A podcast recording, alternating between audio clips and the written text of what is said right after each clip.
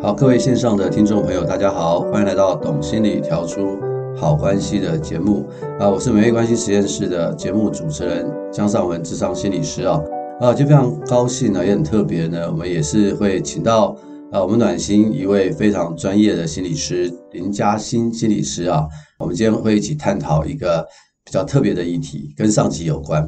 我们今天要谈一些议题，就是关于这个呃网络成瘾嗯啊，网络成瘾。啊，这网络成瘾啊，就是我们上一集啊有谈到这个关于成瘾的机制啊，就是跟这个多巴胺有关啊。所以，假如你没有机会去了解什么是多巴胺以及它的这个魔力的话啊，我欢迎您可以上去听一下我们上一集的节目。那我们上集节目在这方面有很多的分享。我们今天要谈特别谈这个网络成瘾，因为网络成瘾呢，它基本上啊是很多人的问题。那很多父母啊，常常在跟我们讲，他真的很担心他的孩子游戏的问题会影响到他们的课业，嗯甚至是人际关系。那很多父母很伤脑筋。那嘉欣有没有常听到这一类的父母跟你讲这一类的议题？嗯，有有有有，其实生活当中非常常见。非常常见哈、哦，大概十个有七八个都是吧。嗯啊，很多青少年的议题都跟这个有关哈、嗯所以，我们大家会好好的谈一谈。那呢在分享这个议题之前，哈，我先让大家了解一下目前台湾地区的一些网络成瘾的研究，你就会知道台湾真的是一个很可怜的地方。哈，根据我们的卫福部的统计，哦，台湾是全世界上网时间最长的地区。然后，当我看到这个数据的时候，我真的吓了一跳。我还想说，我们有上网这么长吗？可是台湾却是全球上网时间最长的地区。那台湾的网络成瘾的发病率哈、正在以十倍的速度增加，其中儿童是最严重的受害者。嗯啊，的确是嘛哈，很多孩子都在玩这个网络游戏，都不念书了，然后情绪都不太好。很多的研究也告诉我们说，二十岁以下的手机族啊，认为自己有网络或手机成瘾的比率啊，达到百分之五十四。嗯这是一百零八年的研究。那二十到三十九岁，大概觉得自己有网络成瘾的呃问题，大概有百分之三十七哦。那就比这个前一年呢增加了十个百分点，所以这个网络成瘾的问题其实是越来越严重的。嗯那我记得我好像看过一个啊、日本大学的研究啊，一个蛮有名的教授哈、他叫做深昭雄教授啊，他针对这个电玩的人呢，去测量他们的脑波、哦，就会有一些发现哦。可以请那个嘉欣心理师来分享一下。嗯，大概简单来讲，就是分一周玩游戏的时间。那如果一周玩三到四天，每天平均可能都是一到三小时的电玩时间频率的话，这样子的情形下，就是一旦他在玩电动的时候，玩电玩的时候，他的呃大脑有一种叫贝塔波，那个贝塔波就是意意思是说，通常你在思考，然后做逻辑思考，在解决问题或是在回答问题的时候，就好像现在我正在录 podcast 状态，我的大脑就是呈现一个贝塔波比较旺盛的状态对，。贝塔波就是人在思考的状态就会有贝塔波。对对对，表示说我有在动我的脑袋是这样子。那阿法波呢，它是一种叫闭目养神的状态，嗯就好像我没在想事情，我在休息的状态，嗯，放空。放空。对嗯，但我们当然也会需要适度的放空休息。对，可是有意思的地方就是说，如果回到我刚刚提到一周玩三到四天，然后一天可能玩一到三小时的时候呢，他们测出来的结果是说，通常在这个状态下的频率，它的贝塔波跟阿法波是几乎重叠的，也就是说，他不太思考了。那这样的一一个状态，他的脑波状态很接近所谓的失智老人的脑波状态。嗯嗯嗯，对，那表示说他的集中注意力其实是差的，成对绩就会受到影响。对，因为我们的学业、学业成就跟成绩投入这件事情是非常需要贝塔波。是。嗯，对，的确是嘛，哈，可以对想象得到嘛，哈，对啊，嗯假如这个电玩玩太多，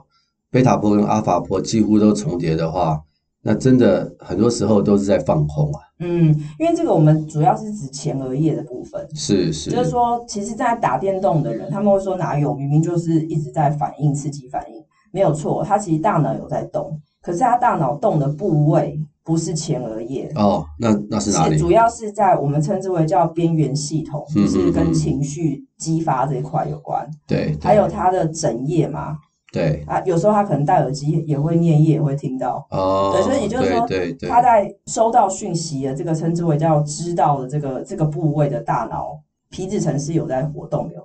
他会看到，然后他的情绪，他在情绪感受这个部分，他也会很激昂，对可是他的前额叶是没有没有充血的。是研究显示，就是说他的前额叶是比较没在动的，对也就是他比较没在思考，因为前额叶是我们称之为理智脑的部分。是是，那它的这个功能也是因为之所以就是区隔我们人跟动物的差别，动物也有也有边缘系统，嗯嗯因为动物也会看得到、听得到嗯，，是它们的也会很有情绪，是，所以会刺激它们去做一些 hunting 啊，或者是比较生理反应的动作。那长期这样打电动下来的话，它的贝塔波比较没有在活动情况是下，它的前额叶就是会比较没有在动，就很像失智老人。对那失智老人就是通常我们知道，老人遇到失智的状态，他的逻辑、理性反应都会比较差，可是是他们可能很容易激动，对情绪会失控，而且脾气会变坏，是是，哎，是你刚刚讲的就是很多打电电玩的孩子其实会有的的情况嘛，很多父母都会说他脾气变很糟啊，嗯很容易暴躁，情绪。对哦好，好像是失去控制，对对，呃，我记得我们小孩是没有游戏成瘾啦，但有时候他会玩一下游戏，嗯我记得有时候我看他在玩游戏戴耳机的时候，他会骂人的耶，呃， 对不想情说哦绪激 发，情绪很激发。然后啊嗯我就说你可不可以不要那么大声？而且我说你可不可以不要骂人啊？他说不要理我啦，我现在就在玩。哦很难 对我我想说，哎、真的，他说他们很难控制他们的情绪，在那个状态下。对，因为他们的理智理智线断掉了。对对对对，因为那时候就是完全是在情绪脑在主导。对，没错。对那你刚刚讲是一周三到四天，对每天玩一到三小时嘛？哦。对，那假如一周玩七天，那对每天都玩超过两个小时以上的人对，那会怎么样呢？对，其实我其实真的会来到我这边的案主，就是每天都在玩，每天都在一玩天，玩五个小时以上，哦，甚至六七个小时以上。嗯，对，那如果是这么长时间在玩游戏的人呢，他的贝塔波几乎是零，零啊没了有，动了，没有思考了，对比失智老人更严重。嗯，对，那这种情形下呢，就是玩游戏的时候，你要想他是他等于他的前额叶没有在动，完全没有在动。嗯哼，他每天每天有高达五个小时以上的时间都在发呆，对然后但是他很有情绪， 啊，你能想象那个画面或那个状态，真一的个很恐怖，张张着嘴然后发呆，但是情绪很很激大动的人然后动不对动就会骂人。对对，那这种情形下，其实要想哦，我们大脑是一种用进废退的一种器官。是，我们生下来之后，我们的手啊、脚啊都不会再变化，眼球也不会再变化，但是我们的大脑是会因为你常常去用它某个部位，它就会分泌，就是它的那个神经元突触等等刺激都会比较比较密，皮质层会长得比较厚。是可，是如果你没有在动前额叶，你没有再去想，你很很少去读书，你都在打电动。那我们也会看到一个情形，就是说，长期在黏在平板游戏前面的小孩，他们失去了阅读的能力，是是，他们没有办法好好的一个字一个字的把一篇文章看完，他们然专后专注力很差，很差，嗯更不可能给你 summary，、就是这个对这这个文章在讲什么，然后嗯说嗯出一个有意义性的，他整整理过的一个资讯给你，因为这个能力就是我们前额叶的功能，是，对，所以就是会变成说，你会发现他们常常注意力很难，没很难好好集中下来，是，然后一直好像很躁动，对，然后忘东忘西的，嗯而且甚至因为很冲动，所以他的人际关系也会出问题，很容易跟人就是发生冲突。嗯，因为他自控力很差了，对，那这样的情形下，渐渐的，这样的孩子就会不喜欢去学校，是因为去学校要学习，要用他的前额叶，很辛苦，是，然后而且还会跟人发生冲突，因为他常常会觉得很暴躁，对他就会觉得待在家里打电动多好。对，没错。对，像这样的话就已经算蛮严重了，不对对？对所以我们对碰到常常很多那种拒学的孩子，你问他说，问父母说，那他在家干嘛？他就打告诉电动你打电动。嗯，对，所以他就变成这种严重到这种状态的时候，网络成瘾之后，他就连学校都不去了。嗯，对，的确这是一个蛮严重的问题。我们常常收到碰到这种拒学的孩子，要不然就是在学校被霸凌，嗯嗯，好，要不然就是游戏成瘾，嗯大概就这两大类。呃，我以前看过一篇文章哈，就是这个马街医院的精神科医师哈，有一位医生叫做张鲁芬医师哈，嗯，他就在一篇文章上分享他的临床经验哈，那里面有很多的网络成瘾的孩子去看他啦，基本上他看到这些孩子通常都是表情呆滞啊，眼神闪烁，重点是他对人没有兴趣。嗯哦，那唯一能够引起孩子兴趣的话题，只剩下有什么线上游戏好玩。对，对，所以孩子就好像自闭症一样，好、他他不是真的自闭症，他等于是那种人工的自闭症，嗯对，基本上就是这个样子。对，所以这是一个很危险的事情、啊，很危险，对，所以就是说哈、那当然我们也知道说，像这种游戏成瘾啊，它绝对不是一天造成的，嗯它是慢慢慢慢累积的。好，对所以我们这边有些父母哈、啊，真的要特别的注意，假如我们孩子已经开始一天到晚拿手机啊，然后停不下来，开始玩游戏停不下来，我们就要很小心了。对，对，这个时候父母赶快有正常好的方式去介入，就可以避免这样悲剧的发生。对对对，对不对？好，那我们等一下晚一点，我们还会再讲讲我们的父母可以怎么做哈。嗯那这个美国精神学会，他们基本上对于这个网络成瘾哈有一些判断。啊嗯那嘉欣心理师要不要跟大家去分享一下？呃，首先就是说，这是在差不多二零一八年的时候，二零一八年六月底的时候，就是世界卫生组织他们正式宣布将呃网络游戏成瘾纳入所谓的精神疾病里面。那这在当中呢，当然就有很多去值得去定义的部分嘛。首先就是说，呃，美国精神医学会呢，他们定定了一个结构式的诊断会谈，就是嗯称之为叫网络游戏障碍症的一个诊断式会谈。对，那有哪些？诊标断准对对判断判断标准准。对这个对会谈呢，有三个严谨的重要的判断标准。嗯嗯嗯第一个是失控的症状，他失控的情形；第二个就是他日常生活当中功能受到影响状况；嗯第三个持续一年的情况下是什么情形？对，那其实它整体来讲就是一个一个主要的概念是，它因为网络游戏成瘾的情况有多么失控，影响他的生活失功能了。所以，并不是一般我们认为叫做花太多时间在游戏上，嗯就叫做网络成瘾。哦，所以，上网不一定不会一成定瘾对等于成瘾，或者是说使用打网电动也不一定等于成瘾使用网络时间很长，也不代表会成瘾。对，重点是他因为打电动，因为上网，多么的影响他的生活，失去原来的功能了。也就是说，所谓失功能，意思就是说，他的日常生活的优先顺序会产生变化，是，他总是以打电动为优先，造成他日常生活其他事情就被排到后面，甚至牺牲掉了。对，讲到这个就让我想到以前我们有听到你分享过有些案例哈，他嗯，为了上网玩电动，然后连厕所都不去上。对，就是之前新闻嘛，对嗯有有报过，就是说小学生哦，因为想要打电动，他就自己插尿管，对因为他不想要上厕所。对，现在就是变成说有一个现象，我们看到以前我们在学心理的时候，有一个叫做 Maslow 的那个呃生理需求， 对需求需求层次理论嗯哼金字塔。那最底层原本是生理需求，对就是吃啊、喝啊、睡，这是人生存最需要的基本生理需求。可是现在，在这个生理需求底下，还有一个更重要的生理需求，叫做 WiFi，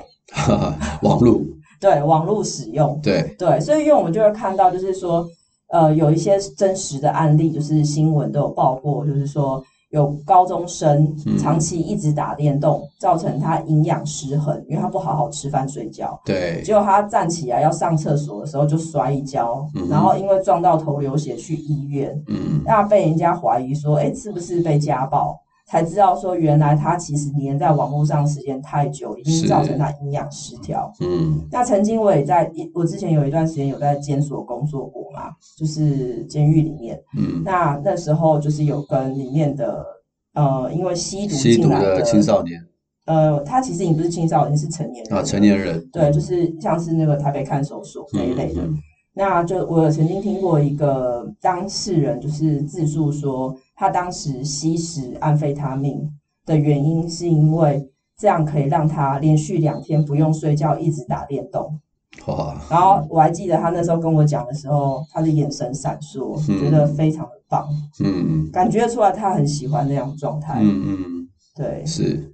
对，所以就是说，为了要玩电动哈，就是其他都失去了生活嗯生活的功能呢、对，对，当然生活的功能除了刚刚讲的吃喝睡这些基本功能之外，那孩子们的话就是上学嘛，嗯对，不去正上常的学成长发展，对，或者是大人的话就是好好的工不作，好好工作，对，啊或是正常的社交，对，或者是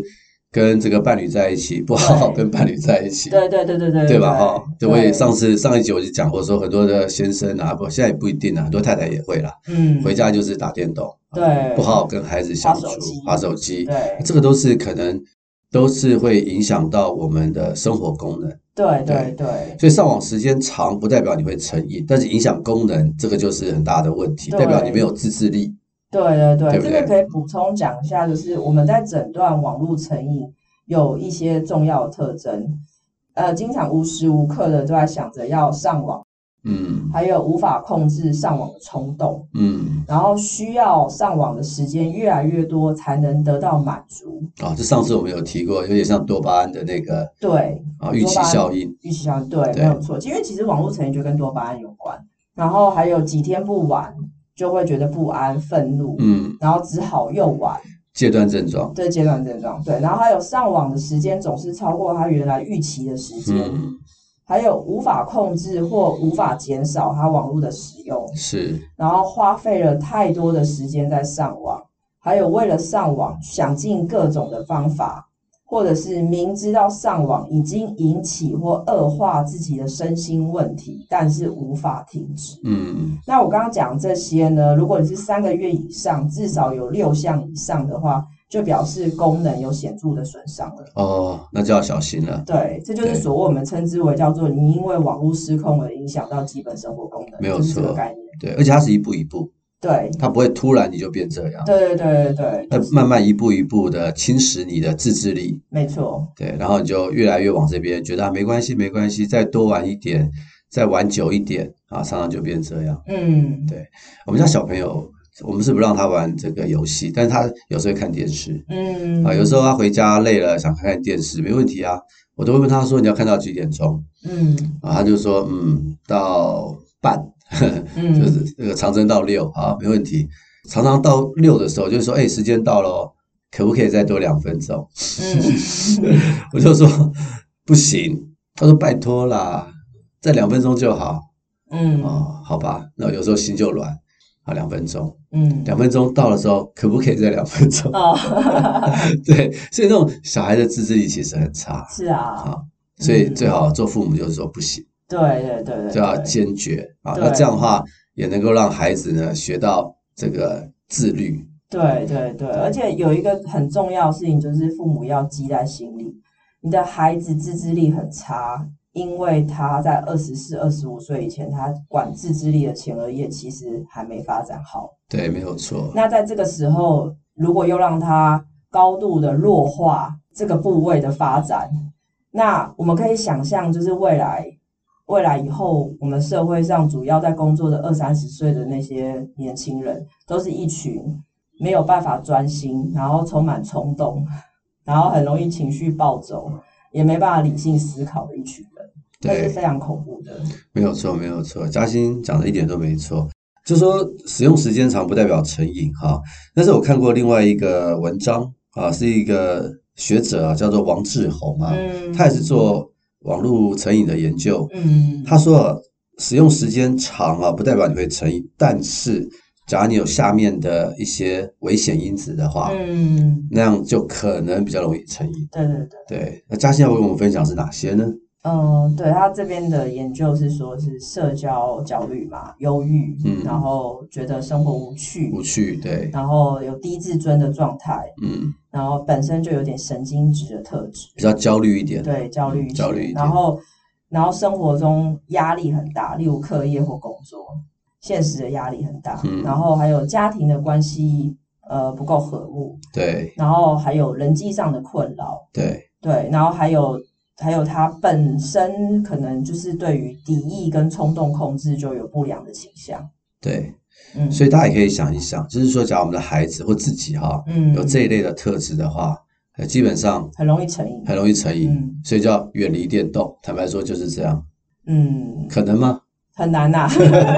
太难了，太难了。。对，太难了，对。但是现在其实有一个研究，现在是可以给大家参考，是说普遍现在是建议，其实哦，二到十二岁的孩子尽量不要接触三 C 产品。二到十二岁，对，也十就是二岁就是小学嘛，国小毕业，国小毕业以前对不可以给他手机。对对，还有嗯因为现在很多孩子大概两三岁被带出去吃饭，父母亲很渴望安静。那现在有个方便的科技叫做平板，对他们就会用平板来当保姆，对，然后就没有给错小孩滑平板啊、玩游戏啊什么的。那其实这就是一个一个非常容易种下网络成瘾的因子，也会让他的前额叶发展的不够好，以后智商不高哦。嗯，对，所以感谢嘉欣的提醒，嗯的确是啦。我知道现在很多父母哈、真的是很辛苦啊，嗯，，对，照顾孩子啊，有时候很想要喘息，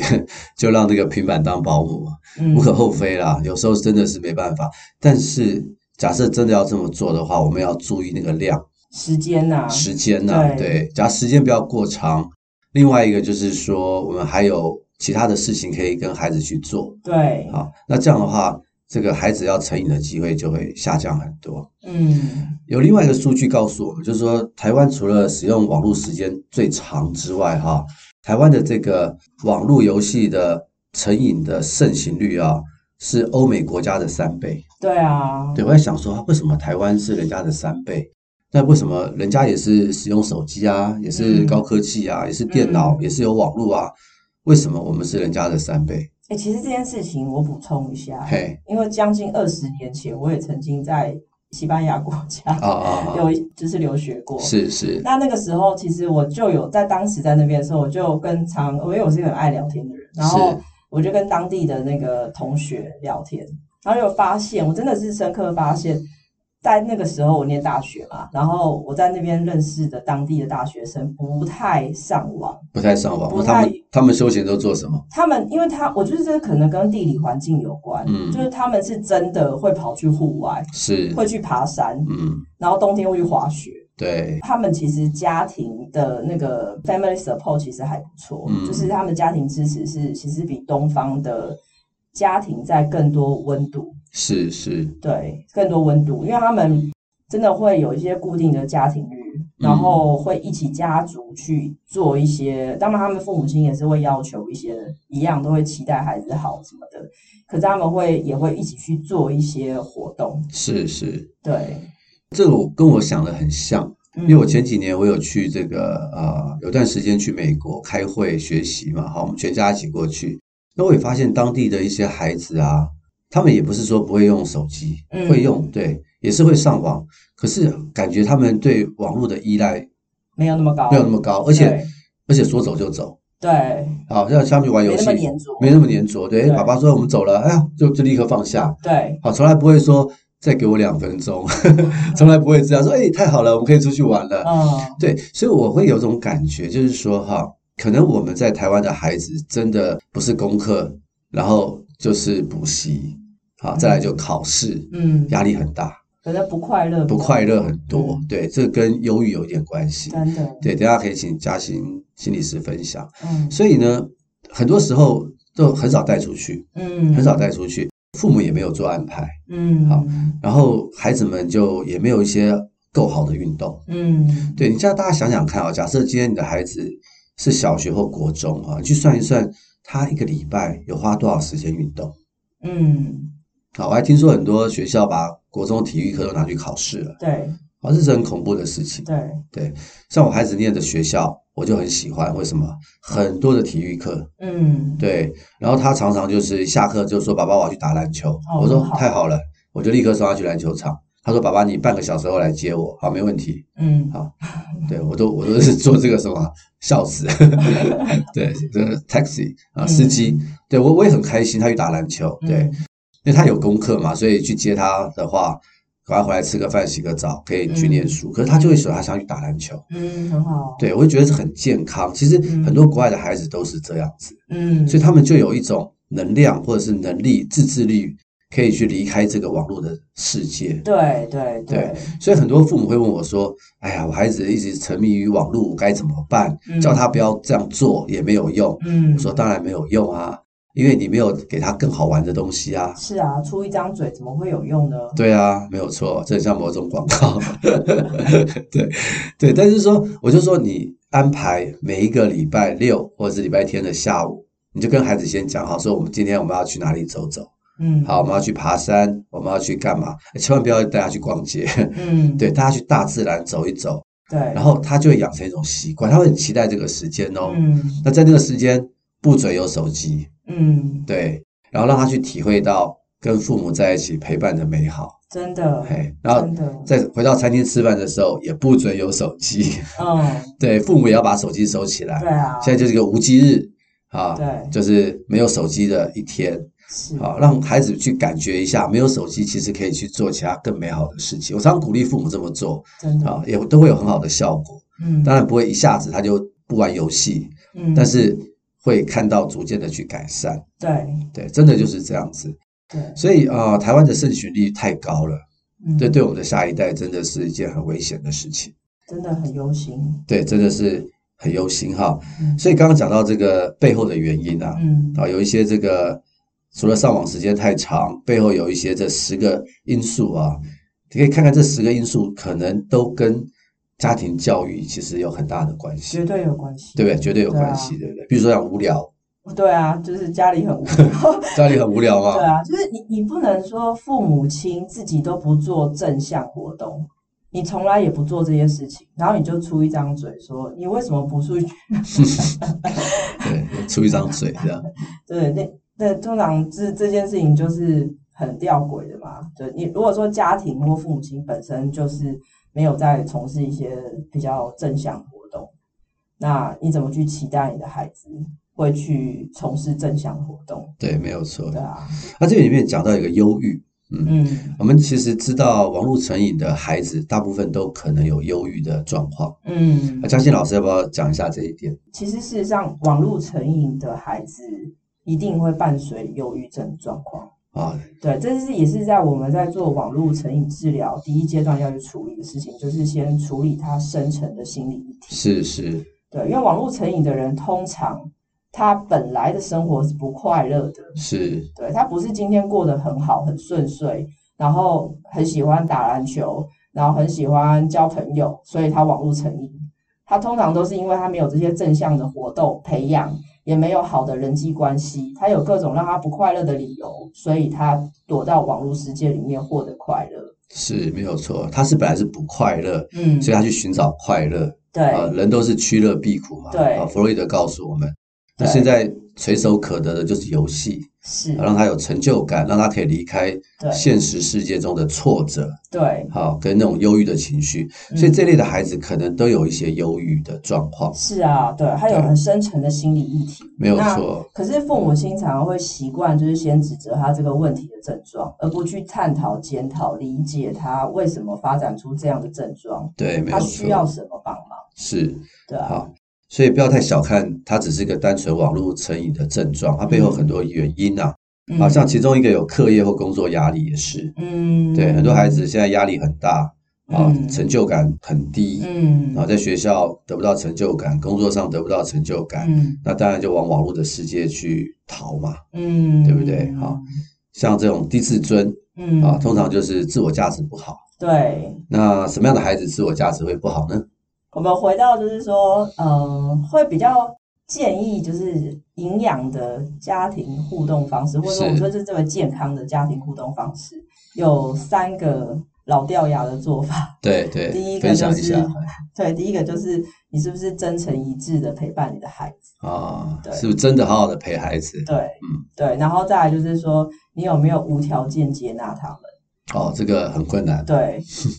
对，很多父母都知道，但是很困难做。对对，对，就是因为为什么什么叫无条件接纳孩子，就是说。父母亲一定觉得说，我当然爱他啊，他不管怎样，我都是爱他的啊、嗯，对，这是这是你心里面真的这样，我相信，我相信大家都是这样。但是我们常常会因为有一种期待，期待他们更好，那可是孩子会听到或感受到的是你的表达，他没办法进入你的内心去知道原来你心里真的爱他，他会听你说什么，看你说话的表情跟严厉的口吻，他觉得你对他的爱是非常的有条件的，嗯，必须要呃表现怎么样，否则的话好像就得不到你的肯定。这就是缺乏所谓无条件的接纳，就是对对于孩子的本身的感受啦，对，没有错。对啊，这个需要澄清的部分。对，呃，我相信我们父母都是爱孩子的，我们的心呐、哈、可是我常常在智障的过程中，很多孩子会很怀疑这一点。真的很怀疑，对他们也知道严，重怀疑。 他们也知道父母应该是爱他们的，可是他们却感受不到父母的爱，嗯，他们感受到是父母的期待、对，要求好严格，很严格，嗯甚至是好沉重，责备。好有压力。对，很嗯甚至是责备对，啊！对我一个那孩就低自尊了。对，就很容易低自尊，对没有错。他不，你就说你没有把孩子呢，去让他有一个自信心，嗯，，对，常常在一个低自尊、责备的状况下成长。嗯，对我们家小孩有一次回来跟我聊天，他说：“哎、我今天我同学哈、问我一个问题，我说什么问题？他说你爸爸会不会要求你每一科都考一百？嗯，嗯，我说你怎么回答？嗯，他说不会。”嗯，啊，但是会要求我分数高。 然后另外一个他的同学说：“哦，你知道我爸爸会要求我考一百，哦，可是你有考到吗？”他说没有考到。我说你爸会，他说那你爸会怎样吗？他说我爸也不会怎样。嗯，对，那你就觉得很很有趣，就是说一个很高的期待，对孩子说要考一百，嗯，好，那其实孩子其实是有压力的哦，啊。虽然说这个父亲也没有真的去体罚，或者是因此而责备，可是孩子那个压力就有了一句话一，句话，嗯对，所以我常跟我孩子说，你不用考一百嗯啊，你考一百那就感谢上天，好感谢神，嗯对，我也会很开心，你也会很开心，但是你没有考到一百分也没关系，我们就看看哪里错，下次不要再错就好了。对，不是义务啦，对，不是义务吧？哈、嗯，这是一个期待，但是不是那种很让他觉得压力很大的要求。对，对，所以我们分享我分享这个例子，就是说很多时候我们的父母可能你不一致，对，对，很多父母会说没有啊，我没有对他要求很高啊，嗯，好、然后你就会跟他讲，哎，我希望你哈、这个还是可以考到建中北一女啊， 嗯，对，那有一天可以到门口去看看你啊， 嗯，对对对，对，其实我们无形中哈、我们其实常常就会散发出我们的期待，其实嗯孩子很敏感，孩子都知道，哎，嗯，所以我们真的要真诚一致的。对我们的孩子无条件的去接纳，这这一点其实对于这个网络成瘾的孩子来讲特别的重要。是，对，因为他们可能就是在这种高标准，然后关系又不一定很好的这样的一种家庭环境中长大。嗯那他们有这些特质的话，那他们就可能会往网络成瘾的方向去走。对，不然日子怎么过下去呢？对不找点快乐的事情做，难道整天自怨自艾吗？对，的确是这个样子。好，对啊，所以呃，我们今天时间差不多先到这边。嗯，好，那我们下一集呢，还是会再探讨这个网络成瘾的议题。嗯，好，那我们下一集就会去讲说，那假如孩子已经网络成瘾了。嗯，好，我们有哪一些方式可以去帮助他？嗯，好，呃，我曾经就有一个家长说他孩子网络成瘾来找我协助，嗯，啊，我其实花了一个很大的力气去跟他说，孩子是可以改变的，嗯但是他不会那么快。嗯，对，很多家长就觉得好像孩子一来心理智商一次两次他就可以戒掉了，嗯很多父母有这样的一个错误的期待。嗯，嘉欣有碰到过吗？有啊，常常是吗？经常是啊，经常是嘛，嗯对，啊，所以我是要花很大的呃力气去先教育一下嗯啊，去跟父母让父母理解嗯不是这个样子的嗯啊。那另外一个，我也常常说，哎，其实哈，这个你的孩子要来智商，嗯，还有谁要来智商？ 父母对，嗯没有错，常常父母来智商，父母愿意改变，孩子就会愿意改变。真的，对，很多时候父母会觉得我都没错啊，嗯，我都给他最好的东西啊，对啊，他我怎有么认真赚钱给他用，哎对啊，那他怎么会这样呢？对不对？嗯啊，其实这是个迷失啊，哈。嗯那我这样讲也不是说在这边我要去啊、说我们的父母很不好，不是这个意思。嗯我知道大家都很辛苦啊，在这个时代当中真的要很照顾家、照顾自己，嗯，真的是不容易。我们也不希望孩子会走到网络成瘾这一块，嗯但是一旦往这方面走的话，我们只要愿意去做一些改变嗯啊，，家庭会改变，孩子就会改变。嗯，对，那我们下一集呢，就会再请那个啊嘉欣心理师去跟我们去分享，我们怎么样去透过一些方式去协助呃网络成瘾的孩子跟家庭呢，一步一步可以去走出来。嗯，好，那我们今天节目到就到这边结束。那也很感谢大家的收听啊，也欢迎您呢将这么好的节目呢分享给身边更多的人啊，让我们的关系可以更加的美好。那我们就下回空中再见，拜拜。拜拜，谢谢。嗯，拜拜。